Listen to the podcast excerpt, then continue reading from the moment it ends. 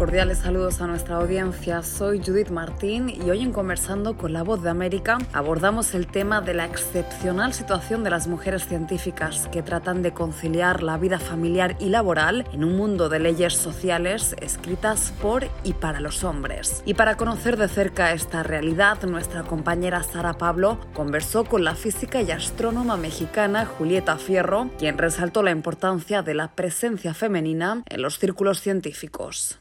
Yo siempre fui respetada, en fin, nunca tuve problema. El problema era obviamente social, o sea, las familias, en fin, decían que las mujeres no, no podían hacer esto. Y ahora, aunque cada vez hay más mujeres en la ciencia y sería deseable que hubiera más, porque hay problemas que tenemos las mujeres que no han resuelto los hombres, no porque sean malas personas, sino simplemente no se les ocurre ocurre. Tú piensas en la prueba de cáncer de mama. ¿Tú crees que si los señores los apachurraran como nos apachurran a nosotros, no habían inventado algo mejor? Es decir, hay problemas, no es que los hombres no, no los quieran resolver, es que no se les ocurre. Ahora, ¿por qué no hay más mujeres en las ciencias exactas? Pues básicamente es porque las mujeres tenemos tiempos biológicos distintos a los de los hombres. Nosotras no podemos esperar a tener 50 años para tener a nuestros niños. Los queremos tener cuando somos jóvenes. Pero toda la estructura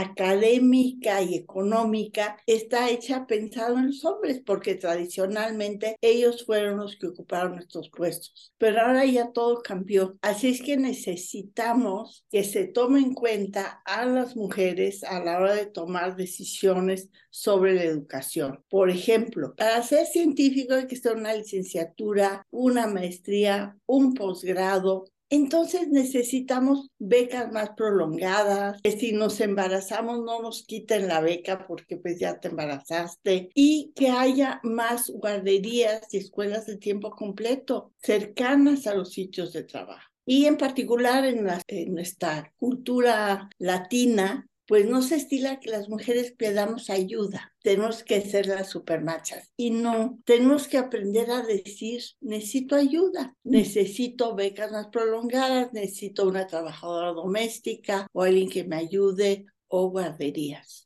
Y te voy a dar un ejemplo cómo no se está tomando esto en cuenta. En la nueva ley mexicana de ciencia y tecnología se separó el lenguaje, es decir, los hombres y las mujeres, los investigadores y las investigadoras, los niños y las niñas. Eso visibiliza el problema de género, pero no hay ni una sola acción, cero, para que las mujeres podamos, de acuerdo a nuestros tiempos biológicos, estudiar y tener familias al mismo tiempo. Así es que es un problema de justicia social. Tenemos que cambiar la manera de educar a las chicas para que puedan incorporarse al mundo de la ciencia y como pensamos diferente, enriquecemos mucho más el conocimiento de la humanidad. Estos grupos multidisciplinarios son los que están avanzando el conocimiento de maneras vertiginosas. Es decir, no somos prescindibles, somos necesarias pero necesitamos las condiciones para podernos incorporar al mundo laboral en todas las áreas del conocimiento. ¿Cómo qué mensaje les daría a las mujeres que están como indecisas en dedicarse o no a las ciencias exactas?